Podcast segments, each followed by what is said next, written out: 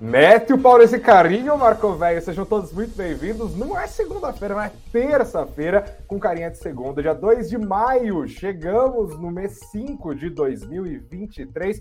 Um dia de muita ansiedade no mercado, porque a semana começa na terça-feira, logo depois do feriado, e amanhã já promete, porque é super quarta. Dia de decisão de política monetária no Brasil, dia de decisão de política monetária nos Estados Unidos e a ansiedade com relação a essas decisões já apareceu no mercado hoje um tombaço do Ibovespa, puxado para baixo, principalmente pelas ações da Petrobras e da Vale, caindo 4% cada uma delas. A gente já vai abrir a nossa conversa desta terça, olhando o que aconteceu para o Ibovespa. Poucas ações safaram, hein? Já vou até dar o um spoiler aqui e vamos entender um pouquinho mais a dinâmica das ações da Petrobras e da Vale no dia de estreia de nova é, nova cesta ali, né, do Ibovespa. A gente também vai falar um pouco mais sobre esse projeto, projeto não, essa decisão do governo de mudar a taxação sobre investimentos no exterior. Quem que vai sofrer com isso? Por que, que o governo está fazendo isso? Já vou dar outro spoiler, né? Porque está precisando de grana, né? Tira com uma mão e bota outra, né? A gente vai conversar sobre isso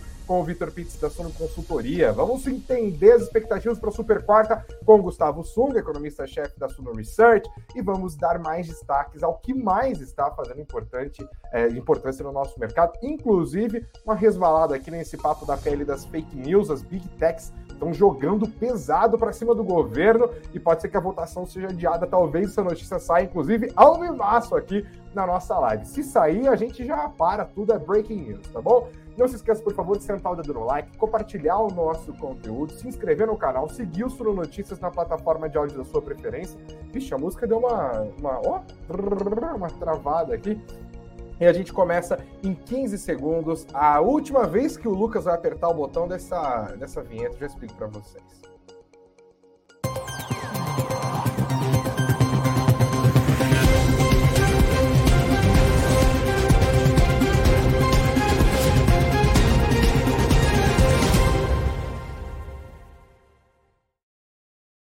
Olá, investidores e investidoras, sejam todos muito bem-vindos à nossa live das 19 horas do Suno Notícias. Eu sou Gregory Prudenciano e a gente abre o nosso noticiário desta terça-feira falando desse dia de aversão a riscos, queda de commodities, queda de ações, fortalecimento do dólar. Vamos ao plano de fundo. Plano de fundo, não é plano de fundo, acho que é o plano de fundo temor de crise bancária continua fazendo preço. É um noticiário que a gente herdou da semana passada e entramos nesta semana também falando sobre isso.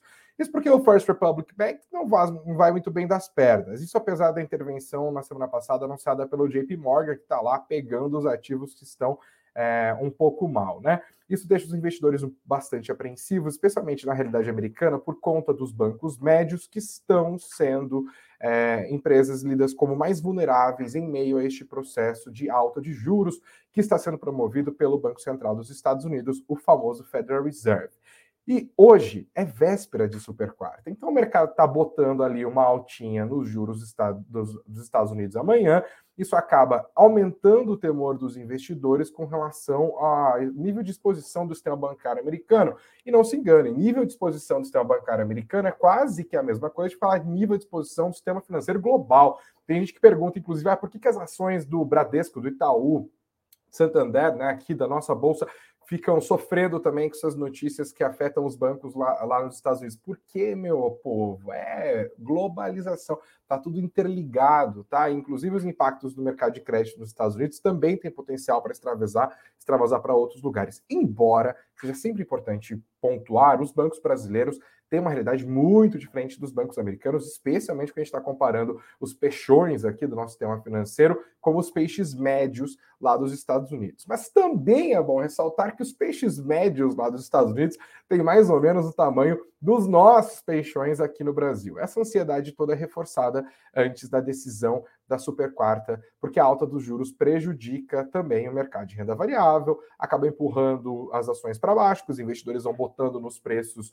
das empresas a expectativa de desaceleração econômica e de custos de captação mais altos, a atenção redobrada com os bancos e a expectativa de juros mais altos, que é necessariamente um freio na dinâmica econômica global, também acaba impactando os preços das commodities. Por exemplo, o petróleo hoje derreteu mais de 5%, tanto em Londres quanto em Nova York. Você já começa a entender porque que as ações da Petrobras tombaram hoje, né? O minério de ferro também caiu um pouquinho, mas a expectativa geral de desaceleração econômica chinesa continua afetando os preços da commodity e, por sua vez, as, das, as ações das empresas dos setores de mineração eh, e siderurgia, dentre elas também a Vale. Hoje o mercado ficou olhando para um indicador econômico importante lá da zona do euro, que é o CPI, que é o IPCA deles, né? Inflação ao consumidor. Veio 7%. Foi um susto? Não foi. Foi o que o mercado estava esperando. Ainda assim, 7% na base anual é coisa pra caramba, tá?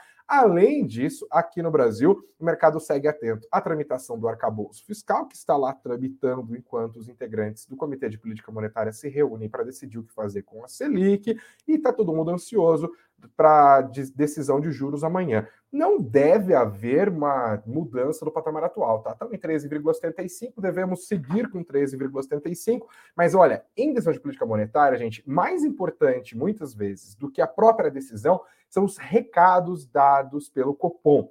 E por isso que a galera, e a gente aqui no Suno Notícias, esmiuça o comunicado do Copom e depois na terça-feira a gente dá uma olhada também na ata, para entender melhor as discussões que estavam lá dentro, para dizer o que o para entender o que os formuladores de política monetária estão declarando em, em alto e bom som e o que, que eles estão querendo dizer ali nas entrelinhas. Inclusive, já deixo o convite aqui para você amanhã, 19 horas, compromisso marcado. Amanhã a gente vai dar uma olhada logo na abertura da nossa conversa sobre a decisão na decisão de juros do Copom. Beleza? Nesse dia de aversão a riscos, gente, perdas fortes no Ibovespa com poucos papéis no positivos. A Bolsa Brasileira terminou, o índice principal da Bolsa Brasileira terminou a terça-feira numa queda de 2,4%. Tombaço, tá? 101.927 pontos. Será que vai ter festa dos 100 mil de novo? E a busca por segurança também fortaleceu a moeda americana mundialmente. Por aqui, a alta foi de 1,19% e a doleta terminou o dia cotada a R$ 5,04. Eu te dou um dólar, você me devolve 5,0467. Agora vamos dar uma olhada, vou colocar grandão na tela aqui para você que está junto com a gente pelo YouTube também, pelo Spotify, é, porque nós é videocast, nós é fácil não. 4,05% foi a variação negativa das ações preferenciais da petroleira mais querida e mais detestada do Brasil, Petrobras, R$ 22,74 para Petro 4. As ações ordinárias da companhia foram ainda mais fundo, 4,46%, R$ 25,48. No ano de 2023, os papéis ordinários da empresa estatal variam negativamente agora, tá? 2,64%. E os papéis mais líquidos variam é, em 2023 0,79%. A questão é, com o tombo de hoje, o preço foi para baixo. Dá uma olhada nesse gráfico impressionante aqui, ó. Olha só, ah, beleza, segunda-feira 26,71, bateu terça-feira 27,39. É, outra segunda-feira, 24 e dia 24, 27 e 21 e derrocado, uma coisa impressionante. Depois de atingir esses R$ 27,20 na segunda-feira, dia 24 de abril, agora R$ 22,74. Ah, os papéis da Vale não estão para menos, não. Variação negativa hoje de 3,95%. Cada papel terminou o dia cotado a R$ 69,54. No ano, a situação da Petrobras, da Vale, perdão, é um pouco mais difícil. Queda acumulada de 22,21%. Agora eu coloco vocês junto comigo aqui no Status Invest. Você abriu o Status Invest, já tem direto ali o mapa dos ativos, que é esse gráfico que eu coloco todo dia para vocês. E olha que bonitinho. Se você gosta de vermelho, hoje é uma homenagem aqui, ó. Que beleza. É tudo caindo, os principais setores. Setor bancário não se safou, ninguém. As ações do Itaú tomaram mais de 4%, Banco do Brasil também foi para baixo em 2,5%. Itaúsa, Bradesco, BTG Pactual, Santander Brasil, Banco Pan-Americano, todo mundo foi para baixo. As ações da Petrobras foram lá embaixo também, como eu já pontuei, e com a queda do petróleo, as ações ligadas uh, a essa commodity também acompanharam o movimento destaque de tombaço para Vibra Energia, 7,12%, 3R Petróleo, 5,60% de queda, mas olha, Prio, que é a antiga PetroRio, também variou mais de 3% para baixo. Aqui o quadradão maior do Ibovespa ganhou até uma maior participação é, com o Ibov que entrou em validade hoje aqui, né? que são as ações da Vale, nessa variação negativa de mais de 4%.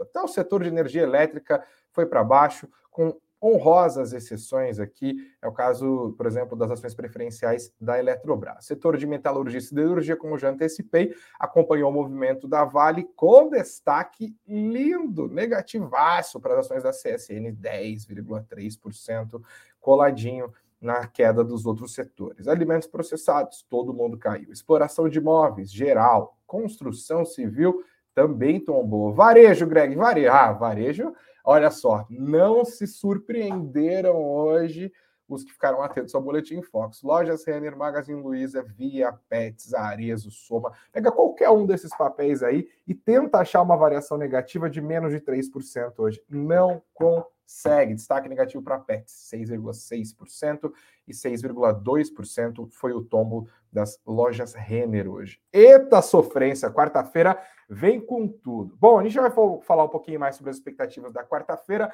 O Gustavo Sung está ponto de bala ali, mas antes eu trago de volta para a nossa conversa aqui. Depois de um bom tempo, está quase que no exílio, né, Vitor? Seja muito bem-vindo mais uma vez à nossa conversa aqui no Suno Notícias. Vitor Pitts, pode entrar, pode entrar. Boa! Vitor Pitts, que é nosso consultor aqui, sênior, né, chiquérrimo, consultor de investimentos da Sono Consultoria. Boa noite, Vitor. Quase boa madrugada, né? Você está junto com a gente em Portugal. Aí são o que agora? 11, 13, é isso? Isso mesmo, Greg. Boa noite aí. Muito obrigado pelo convite. Dessa vez sem estar analisando carteira, né? Mas trazendo um assunto aqui que causou bastante dúvida hoje no pessoal. Muita gente me perguntando, me mandando pelo é Instagram, pelo WhatsApp. Então vamos destrinchar aí para o pessoal esclarecer aí essa, essa dúvida aí, todo mundo. Você tomou um café, mandou um para dentro? É. Não, não foi preciso, vai, ficar, vai brigar comigo. Falei, rapaz, o cara não veio para cama nunca. Desculpa. atrapalhar a vida do casal. Vamos rápido então, né, para não encher mais o seu saco. A gente vai conversar aqui, Vitor, é, no nosso quadro Raio X, em que a gente faz uma explicação sobre um assunto do momento. E, olha, o feriado foi bom. Eu relaxei aqui. Foi feriado em Portugal também? Ontem? Foi, foi, foi feriado aqui também. Foi feriado. É, eu aproveitei, confesso, fiz nada por várias horas seguidas, me dediquei ao ócio. Só que o noticiário estava pegando fogo. Uma das notícias foi justamente a de que o governo está anunciando um aumento de taxação de investimentos no exterior. Queria que você explicasse para a gente, você que acompanha muito de perto esse assunto, o que foi que mudou exatamente, o que, que vai ser taxado, como que funcionam essas alíquotas e por que, que o governo está fazendo isso. Mas primeiro, por partes, né? O que, que aconteceu exatamente, Vitor? Vamos lá, Greg. O que, que aconteceu? Dia 30 de abril, né, foi assinado pelo presidente da República essa tal medida provisória número 1171. O que, que, que, que uhum. significa, né? ela define algumas taxas é, de imposto sobre aplicações financeiras no exterior, tá? pelo imposto de renda das pessoas físicas, né, o IRPF. Curiosamente, né, também é a mesma medida provisória que prevê ampliação da faixa de isenção do imposto de renda né, para quem ganha até R$ 2.640. Né? Então, assim, uhum. é, são dois, né, duas definições aí numa mesma medida provisória, né? Já vou comentar por que, que elas acabam se complementando uma com a outra. Né? Então, quem que ela impacta? Né? Quem que acaba sendo atingido por essa medida provisória? Tá? Qualquer residente brasileiro que possui investimentos no exterior, na forma de aplicações financeiras, então, vamos lá, ações, real estates, ETFs, imóveis, né, o que geralmente, para quem investe no exterior, tem uma corretora né, aberta lá fora, principalmente aqui é, stocks, né, as ações lá de fora, e os REITs, né, os real estates. Também entra, né, quem acaba sendo impactado também é, participações em entidades controladas, né, as tão conhecidas offshores, e as trusts, né, tão usadas para planejamento sucessório. Então, acho que esse, esse é o panorama geral, essas né, uhum. são a, a, a, as, né, quem acaba mais sendo atingido por essa medida provisória, que precisa ficar atento, né, não é algo talvez, vamos dizer, em urgência, né, que precise trazer uma preocupação tão grande, mas é bom ficar atento aí no desenrolar dos, dos próximos passos, né? Deixa eu só, antes de falar um pouco mais sobre pessoa física, é, você falou sobre as offshores e as trusts. Você pode explicar rapidamente o que, que são esses dois dispositivos, em que, que eles diferem, por exemplo? São dois dispositivos, é, são duas ferramentas muito utilizadas para quem busca né, ter um investimento no exterior. É, até hoje, né, até esse ano, né, vamos dizer, elas têm diversos benefícios fiscais, principalmente. Né, então, cada uma com suas características, vamos dizer, e as trushes, uhum. né, acaba sendo uma ferramenta muito grande, porque acaba trazendo uma certa é, proteção para aquele patrimônio que está dentro daquela estrutura né, jurídica de offshore, é, fora do Brasil, principalmente voltado ali para planejamento sucessório. Então, para quem eventualmente está buscando né, é, uma forma de, é, vamos dizer, sucessão patrimonial, vale a pena dar uma estudada, né, pesquisar um pouquinho mais sobre as trushes. Né? Uhum. Então, de forma geral, seria isso. Né? Tá.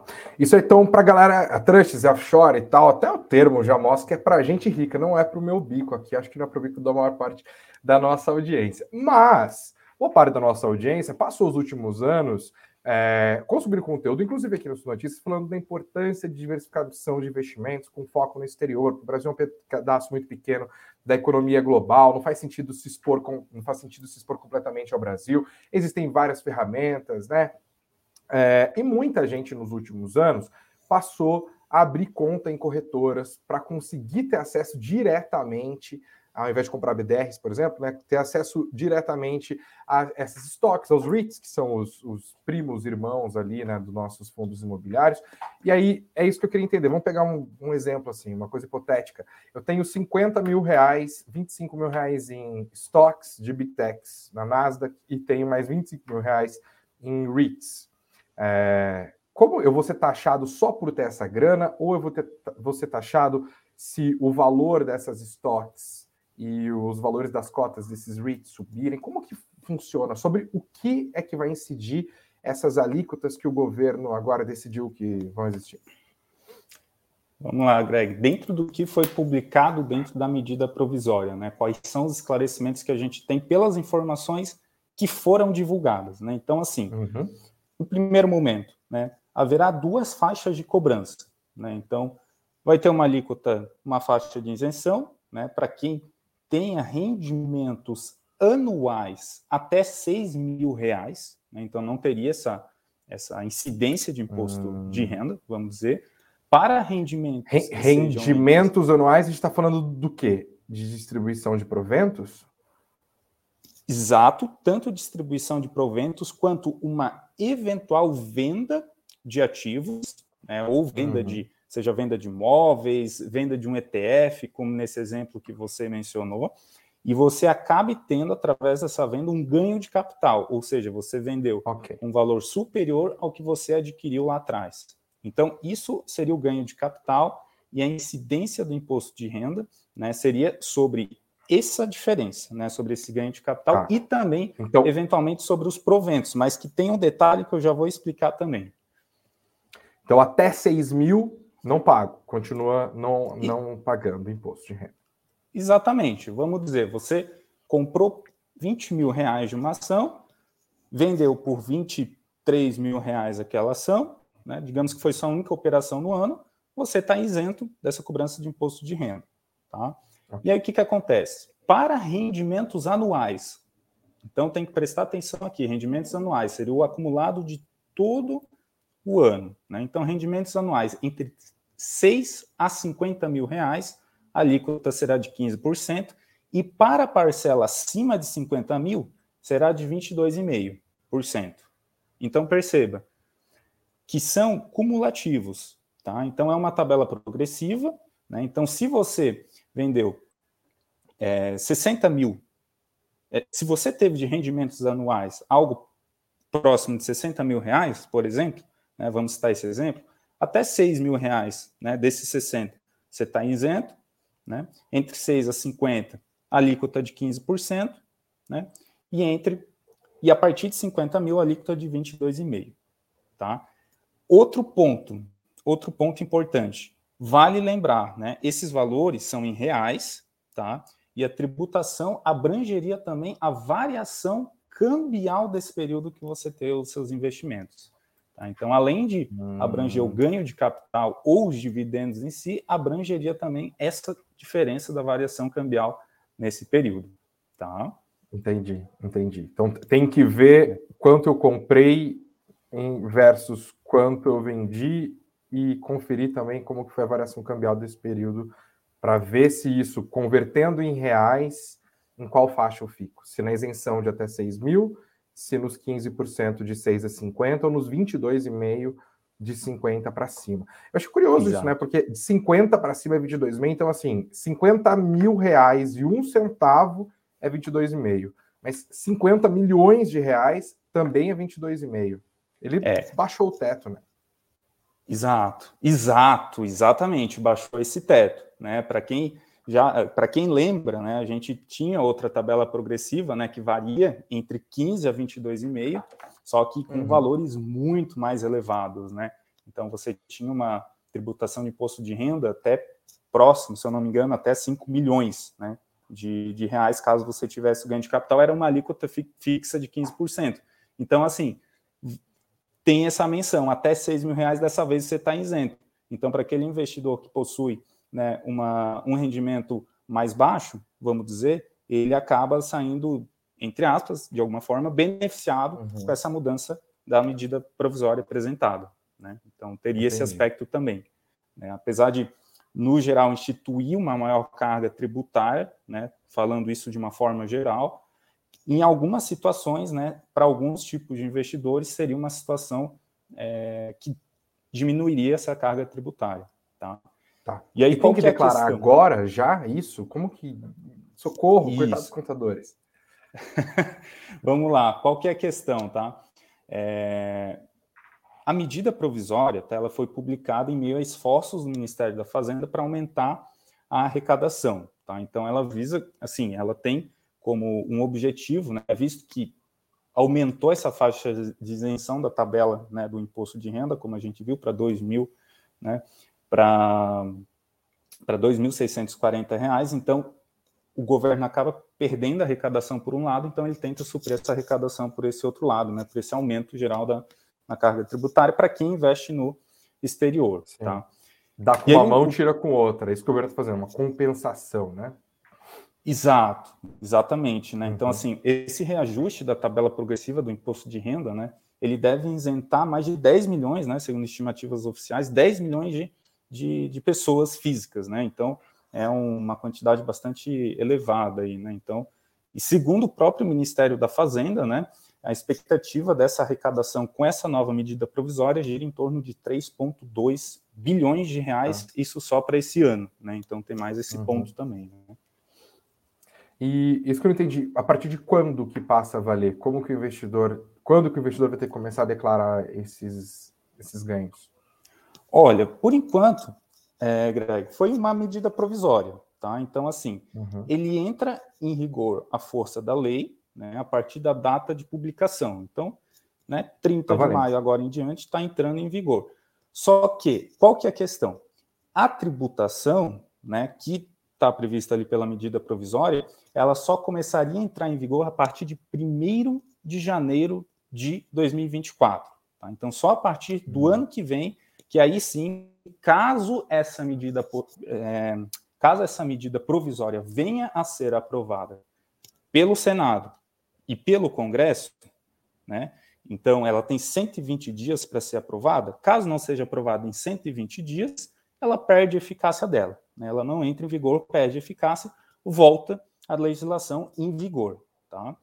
Uhum. Caso seja aprovada, só a partir de 1 de janeiro de 2024. Tá? Agora só tem uma Entendi. questão. Né? O governo né, ele vai dar a possibilidade tá, de que é um ponto interessante que passou despercebido por muita gente nessa medida provisória, né? que o texto também prevê a atualização dos valores de bens e direitos no exterior ao seu valor de mercado no dia 31 de dezembro de 2022. Tá? Então, por exemplo, você tem seus investimentos lá no exterior, né? vamos dizer que somam 80 mil reais, né? o equivalente a 80 mil reais. Só que no dia 31 de dezembro, né, eles estavam valendo 95 mil. Então, você adquiriu por 80 mil e você percebeu lá que no dia 31 de dezembro estavam valendo 95 mil. Né? O que, que você pode fazer? Tá? Diante dessa mudança de valor investido, você pode é, tributar, né, isso é uma opção do investidor, o, o 10% em cima desse ganho de capital. Tá? Então, é uma alternativa que exime o investidor de entrar no regime tributário atual, né, que varia entre 15% a 22,5%. Então, até dia 31 de dezembro de 2022, o investidor né, ele tem essa opção né, de é, tributar 10% sobre esse ganho de capital. De, de 2023. Isso, na verdade, o que, que acontece? Você, pela marcação mercado, é até dia 31 de dezembro de 2022. Né? Então, a variação ah, de mercado que tá. teve até Olhando dia 31 trás. de dezembro okay. de 2022. E aí Perfeito. você pode pagar 10% de alíquota de imposto de renda né, sobre essa diferença, sobre esse ganho de capital. Você pode pagar até em novembro desse ano. Tá? Uhum. Caso o investidor opte por essa atualização do valor patrimonial. Porque aí a mordida seria menor. É meio que uma medida de transição, de certa Exato. forma. Porque daí, a partir do ano que vem já passaria, presumindo que a medida provisória seja aprovada pelo Congresso, já passaria a valer essas alíquotas ali, né? Isenção a 6 mil, 15% de 6 a 50, 22,5% acima de 50. Então, quem quiser aí... evitar uma mordida maior, já tem essa possibilidade até novembro desse ano, considerando as variações até o fim do ano passado. Entendi certo? Perfeito. É isso aí, Greg, perfeitamente. Tá, tá? E por que, que tem isso? É uma forma de antecipação de imposto para aumentar a arrecadação uhum. já para esse ano para o governo. Por isso que tem Sim. essa alternativa, o que pode fazer sentido para uma grande maioria de casos, né, para o investidor que já quiser antecipar esse imposto de renda, é uma alternativa Sim. interessante. Né? Para terminar, Vitor, faz sentido investir no exterior com tudo isso? Os investimentos aqui no Brasil ganham um pouco mais de atratividade? Você, como consultor, imagino que você deve responder essa pergunta algumas vezes, deverá responder essa pergunta nos próximos meses. Supondo que a MP seja confirmada pelo Senado e isto seja o que passará a valer de fato, por que investir no exterior? Boa pergunta, tá? a MP vindo a ser aprovada pelo Congresso Nacional, vindo a ser sancionada pelo presidente, na minha avaliação, ainda é válido investir, diversificar no exterior, né? você ter uma parcela do seu patrimônio em dólar, tá?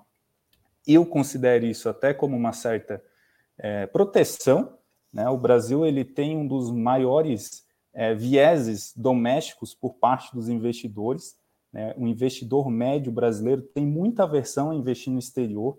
Isso não é bom, tá? Visto que você ter a maior parcela do seu patrimônio num único país, pensa que você vai estar exposto à oscilação de uma única economia.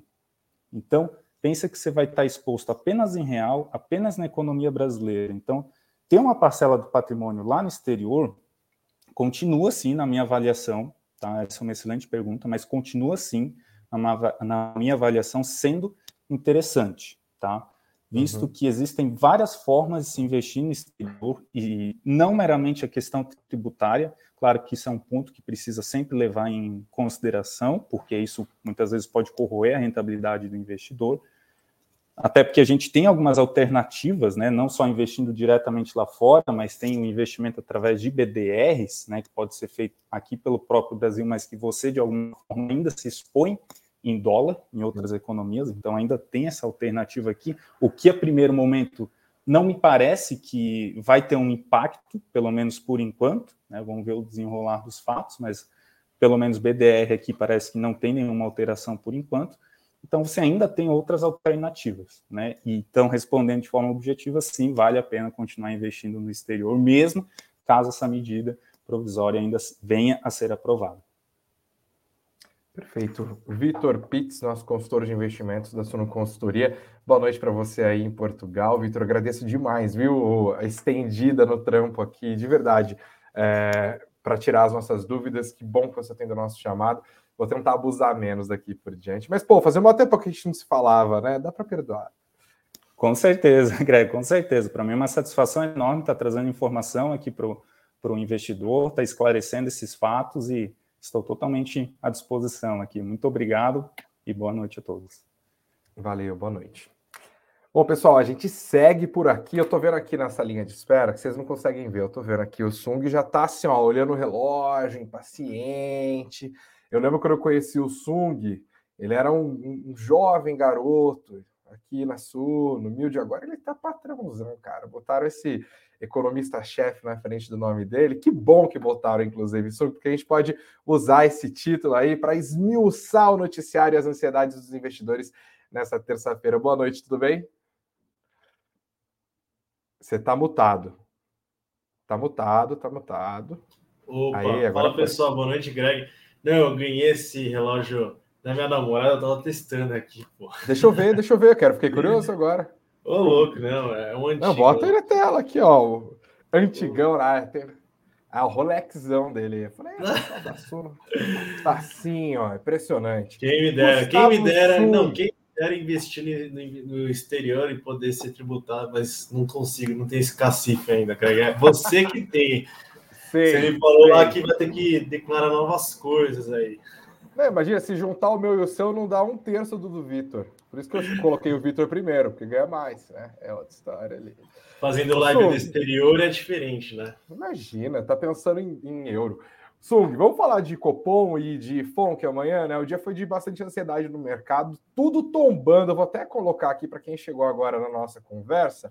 Olha aqui o mapa dos ativos. Olha, Sung, o que, que você e a sua macroeconomia aprontaram com os preços dos ativos. Tudo lá no vermelho, com destaque para as quedas de Petrobras e Vale, como a gente pontuou agora há pouco, coladinhas ali nas quedas das commodities que as influenciam, né? Estamos falando de petróleo e minério de ferro, respectivamente. Isso tem a ver com a ansiedade no mercado com relação à decisão de juros lá nos Estados Unidos. E antes de falar do Copom aqui, a gente já vai dar uma olhada no Boletim Fox, eu queria falar sobre isso, inclusive, por que está todo mundo com tanto medo do FONC, do Federal Reserve?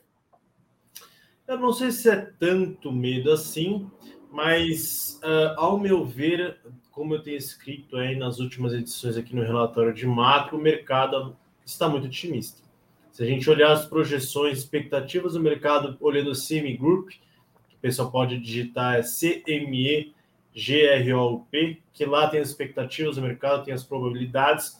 Até, estava até olhando aqui agora há pouco, o mercado enxerga o fim do ciclo de altas de juros nesta reunião e já precifica cortes esse ano. Se não me engano, na reunião de setembro a gente vai ter cortes nos juros. Ao meu ver, é um pouco otimista, tá? Eu acho que o mercado ele está olhando que o Banco Central norte-americano pode vir cortar juros por conta da atividade, problemas ali que podem haver no sistema financeiro, mas eu acho que olhando aos dados de inflação, as últimas declarações do Paulo, que ainda vê que a batalha contra a inflação não está vencida, eu acho que a taxa de juros deve continuar subindo nesta reunião. O Banco Central norte-americano pode deixar a porta aberta que a depender da evolução dos dados pode subir mais uma vez. Uh, e segurar, ao meu ver, os juros devem ficar no patamar de 5 aí por um bom tempo. Eu vejo uhum. cortes só se for no final do ano uh, e possivelmente no ano que vem com cortes ainda lentos, tá? Então, por isso que eu acho que o mercado deve estar tá, uh, rearranjando suas expectativas e olhando o que, que pode acontecer amanhã, e é isso que tem afetado um pouquinho os mercados. Sim, o bom e velho ajuste de posição, né? É, antes de virar para o nosso Copom, queria que você ajudasse a entender, na sua perspectiva, se o sistema bancário americano está frágil, porque esse papo voltou com tudo depois que as ações do First Republic Bank, come Bank começaram a desabar de novo, né? Na semana passada. É, você está cauteloso com o mercado financeiro, com o sistema financeiro global? A galera está exagerando um pouco? Você tem um veredito? Eu não sei se é exagero, mas a gente não sabe o que está por vir ainda, meu ver. Eu acho que uhum. no primeiro momento os bancos centrais mundiais entraram para fazer para socorrer o sistema financeiro, injetando dólares, liquidez, que eu acho que foi extremamente positivo para evitar um contágio um pouco mais massivo. Mas eu acho que tem uma questão que a gente não entende ainda, que pode haver novos casos pela frente, como a gente ouve SVB, é, que foi uma questão ali conjuntural, gerencial um pouco do próprio banco, mas também a alta de juros influencia. Eu acho que atualmente o Banco Central, na verdade, o sistema financeiro norte-americano é muito mais robusto que 2008. mas eu acho que a gente pode ver novos episódios pela frente e que pode gerar volatilidade. E isso também vai afetar um pouquinho o cenário do Banco Central norte-americano, que ele vai ficar de olho, o que, que vai acontecer, como vai socorrer. E eu acho que eles estão, assim como o Banco Central Europeu, estão tentando dividir as questões. Juros, a gente controla a inflação, que é um principal problema. E quando tiver esses problemas mais no sistema financeiro, a gente vai injetar liquidez, vai garantir os depósitos. Vamos tentar separar um pouco os, os mecanismos, porque a gente tem uma inflação ainda que está ainda se dando sinais de arrefecimento, desaceleração, mas continuam um pouquinho chatas. Então é nesse Sim. cenário que os bancos centrais estão tentando equalizar a questão uh, para enfrentar. Acho que esse é o ponto principal. Tá bom. Agora eu vou vestir minha capa de governista aqui, e aí eu vou deixar você fazer o trabalho de jogar o balde de água fria no governista, tá? Gente, a interpretação. Ixi, Greg, tá? um segundo que caiu aqui. Tá me ouvindo? Ixi, espera aí. Alô? Testando? Consegue me ouvir? Voltou, voltou. Boa. Ó, gente, a interpretação tá a seguinte. Vou botar aqui na tela, hein? Ó, mesmo com melhora na inflação, o Copom deve manter a Selic a 13,75% pela sexta vez, é a apuração aqui da nossa repórter do Sono Notícias, Janise Colasso. E quando a taxa vai cair? Aí aqui, ó, chamo a governista ministra do governo Lula, Simone Tebet, do Planejamento, ela falou isso aqui dias atrás, ó. Cada condição que o Banco Central coloca, a gente resolve e eles colocam outras. Até Simone Tebet resolveu falar um pouco mais grosso com o Comitê de Política Monetária e com o Campos Neto. O Sung, o pessoal estava reclamando ali, ó, ah, acabou os fiscal, acabou os fiscal. O governo falou, ah, falou, temos acabou os fiscal. O governo estava falando, ah, mas os riscos fiscais e tal, o governo falou, ah, voltou a cobrar taxas que não estavam sendo cobradas no governo anterior, está criando compensações, como o Vitor muito bem explicou ali, né? dando com uma mão e tirando com a outra, e o governo está fechado com essa questão. Tem que descer juros. Inclusive, estava lendo uma matéria antes da gente entrar na hora aqui, que lá nos Estados Unidos também os deputados democratas, né, que estão mais à esquerda em relação aos republicanos, também estão pressionando o Banco Central americano, porque eles querem que pare esse processo de elevação de juros. Aqui no Brasil, por que, que ainda não temos condições para fazer com que a Selic saia desses 13,75 e comece o seu roteiro de queda? São uma, na verdade, é um conjunto de fatores, Greg. Acho que não dá para só para apontar a questão fiscal. A questão fiscal é importante. Eu acho que a economia brasileira está dando sinais ali é, interessantes de desaceleração, interessantes no sentido para o Banco Central, né? Então, eu vou tentar fazer um apunhado. Primeiro, a inflação, se a gente olhar os últimos dados de PCA 15, eles estão dando sinais de desaceleração. É, alguns itens, alguns grupos, como serviços, núcleos de inflação, serviços subjacentes, eles ainda continuam um pouco elevados. Estão dando sinais de arrefecimento, mas estão elevados. Não é algo tão diferente como a gente viu é, no, na última reunião do Copom. Então, a gente viu uma menor pressão, é, lenta, mas há. Atividade econômica dá sinais de aceleração com alta de juros, apesar de alguns dados que saíram. Concessões de crédito também está desacelerando.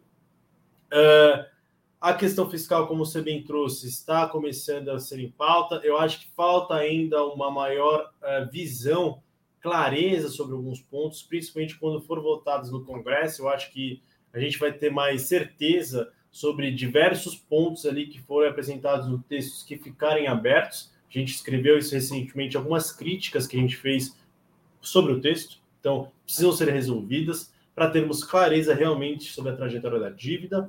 É, e as expectativas de inflação?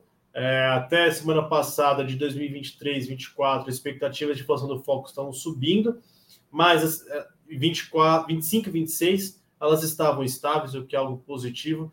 Então, assim, ao meu ver, Greg, é, eu sou um pouquinho mais tranquilo, otimista em relação a essa parte.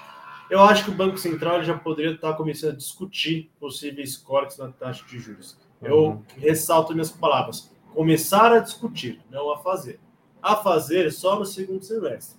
Mas abre-se uma janela de oportunidade, ao meu ver, que ele poderia já indicar que está discutindo questões como essa. Porque os tijolos, no meu ver, estão sendo montados. A casa não para de pé. Ou seja, se a gente começar a cortar juros antes do necessário, a casa cai. Mas não quer dizer que os pilares, os tijolos estão sendo colocados eu acho que a estrutura da casa vai estar bem montada lá em agosto. Agosto para setembro. Hum. Ao meu ver, em agosto a gente pode ver um corte da taxa de juros. Mas há uma melhora, se a gente comparar a reunião do Copom, se eu não me engano, foi em março, a última. O que, que a gente teve em março? Cinco dias antes do Copom, teve o caso do SVB. Havia ainda uma questão pior financeira no mundo, a China não tinha dado sinais tão bons de aceleração, de aceleração atividade econômica a gente não tinha muitos dados, uh, inflação já estava um pouco, um pouco mais alta do que agora, então o cenário de hoje é um pouco melhor do que o cenário de dois meses atrás. Vamos ver como que o Banco Central vai agir. Vai haver alguma grande mudança no comunicado? Eu acho que não. Agora a gente tem que entender quais serão os próximos passos. Eu acho que esse é o mais importante do comunicado aí para frente. Como que o Banco Central está enxergando para os próximos meses a política monetária. E assim, só para fechar, vai, vamos continuar em 3,75 agora. Não teremos alteração expectativa aqui da casa. Valendo uma long neck no próximo happy hour. É, o Banco Central vai falar sobre início de queda de juros nesse comunicado de amanhã? Eu acho difícil, tá, Greg? Eu acho que ele deve trazer perspectivas de que ele está discutindo. Agora, quando vai haver cortes, talvez eu acho que isso pode afrouxar o seu discurso de combate à inflação. Mas eu acho que ele poderia dar alguns caminhos. Agora, discutir cenários e dar números, olha, se cortarmos tanto, a inflação vai ser tal, uhum. talvez eu acho que é muito otimismo da minha parte. Entregar demais, né? Entregar demais. Exato. Bom, beleza. Se ele fizer, então, é... você me paga uma cerveja. Se você, Sonaris estiver certo, eu pago. E estou torcendo para o Sonaris estar certo, foi um prazer pagar uma cerveja para você. Você falou do Boletim Focus. É... Qual que é o recado que o mercado dá para o Copom? Né? Esse é o último dado que os integrantes do Comitê de Política Monetária vão ter em mãos na hora de redigir os seus argumentos, além, óbvio, de tomar a própria decisão nós temos aqui os números, né? Tá, tá a tela bem grandão para a galera conseguir ver. Você quer fazer os seus destaques? O que o mercado está falando com esses números aqui, Gustavo? Bom, basicamente esses três pontos principais. Primeiro, expectativa de inflação. A gente viu marginalmente que em 2023 subiu, 0,4 para 0,5, uhum. 6,04 para 6,05, mas o bom é que as expectativas para os próximos anos são estáveis. 2024 é, estava em relação à semana anterior, semana passada, e de 2025 e 26 eu fui ver a série histórica, a gente está travado em 4%, se não me engano, desde final de março. Então tem algumas, algumas semanas Dois, aí. Ó. 2026 faz seis semanas que o mercado aposta em 4%. Essa também é a mediana para a inflação no fim de 2025, faz cinco semanas.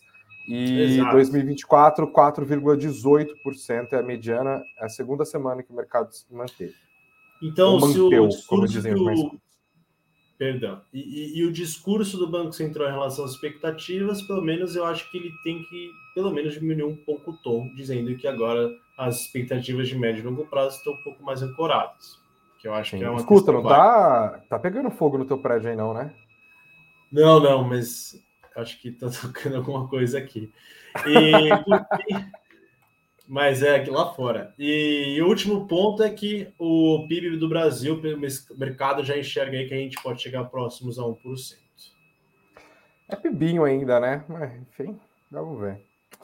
Gustavo Sung, economista-chefe da Suno Research. Obrigado mais uma vez, Gustavo. Amanhã tá aqui de volta, então, 19 horas. Aí Com a gente certeza. vê quem paga, quem paga a cerveja. Espero que algum ouvinte também, se quiser participar aí, nos acompanhe amanhã. Ah, a gente manda o Pix aqui para você poder fazer os investimentos do exterior. Essa choradeira pública, gente, se condole de nós. Gustavo, muito obrigado, viu? Um abraço, até amanhã, tamo junto. Até amanhã, pessoal. Obrigado, Greg, até a próxima. Valeu, até mais.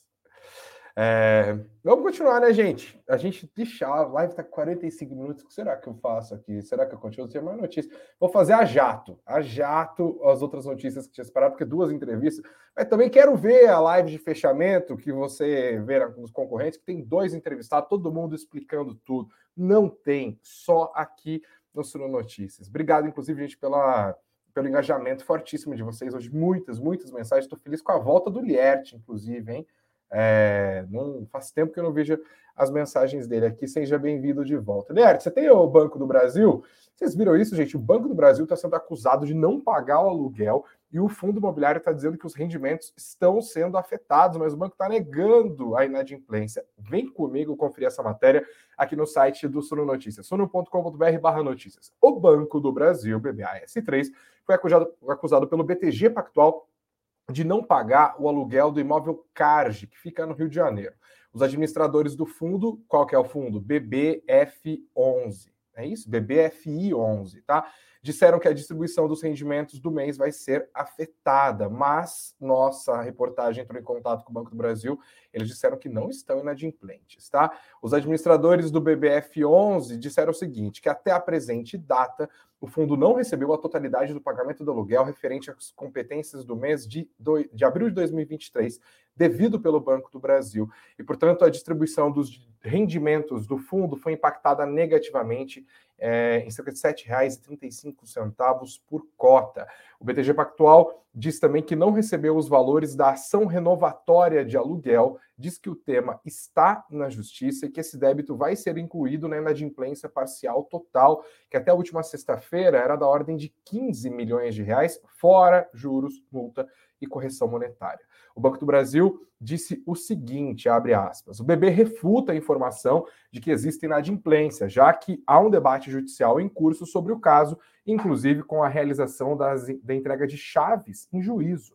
Cabe destacar que a saída do CARGE se trata de uma decisão administrativa rotineira na gestão imobiliária, que buscou saídas amigáveis ao longo de todo o processo mas que culminou na necessidade de entrega judicial do imóvel sem qualquer inadimplência por parte do banco. Tá aqui, informação boa, hein? Vou, vou conferir. Pessoal, presta atenção em outra coisa que afeta as big techs. Eu queria fazer uma sessão um pouco maior nessa live, mas não vai dar tempo, que a gente está estouradíssimos.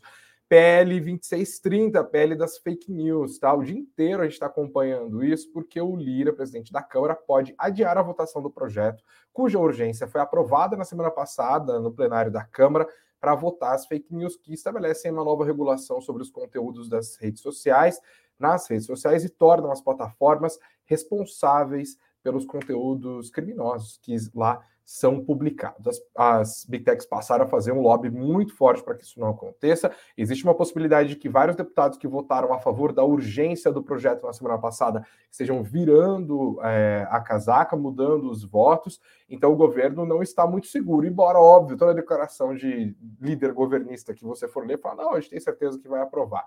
Aham, uhum, sei.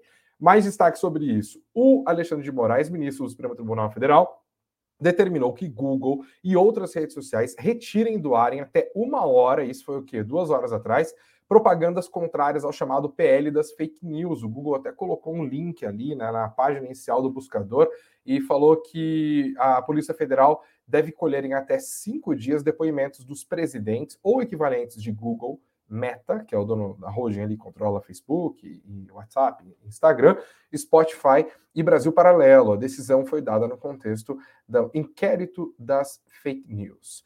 Além disso, Google e Meta também viraram governo bom, jogando peso deles ali com o apoio do STF, hein?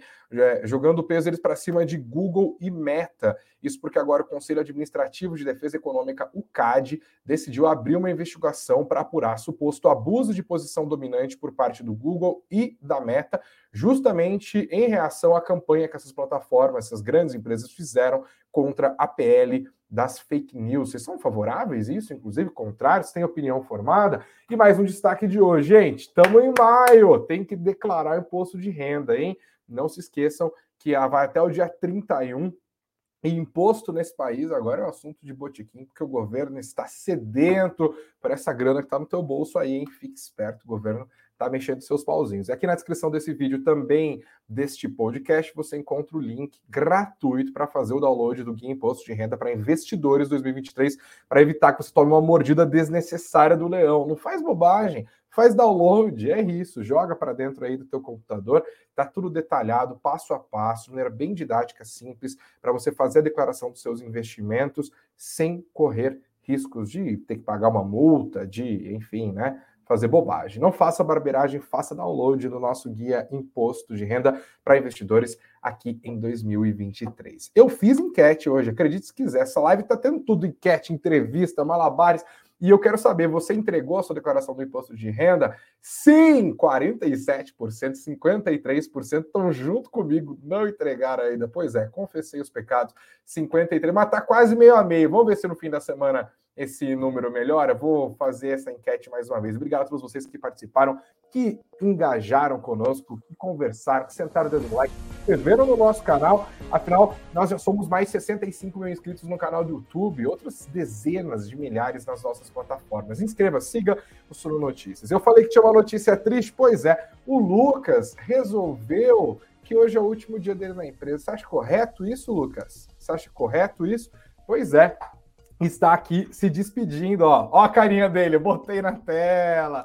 Queria agradecer, Lucas, por todo esse trabalho ao longo de todos esses últimos meses aqui, a diferença que você fez, sempre tendo que me aguentar e ajudando a gente, inclusive com muitas inovações aqui no Suno Notícias. Muito sucesso na sua vida profissional. Quer dar um recadinho para a galera? Mandar um beijo, sei lá, pra sua mãe? Eu quero só mandar um beijo para minha mãe que está fazendo um exame essa hora. ah, mas obrigado, obrigado aí por tudo e tamo junto. Precisando, você já sabe onde é que chama. Tamo junto, tamo junto. Gente, tchau, tchau, vamos que vamos. Vamos que vamos, a gente encerra a nossa primeira live dessa semana. Pois é, nem parece, né? Terça-feira veio com tudo. Amanhã é super quarta. Você confere a melhor cobertura tanto no nosso site, suno.com.br barra notícias, quanto nas nossas redes sociais. Só jogar Suno Notícias ali no Instagram, no TikTok. Estamos em todas para deixar vocês muito bem informados. Se Deus quiser, estarei de volta aqui amanhã às 19 horas ou antes, caso um breaking news se faça necessário. E tem muitos outros conteúdos entrando. Boa noite para vocês, beijos aos de beijos, abraços aos de abraços muito dinheiro no bolso e vamos que vamos que a semana promete. Até já!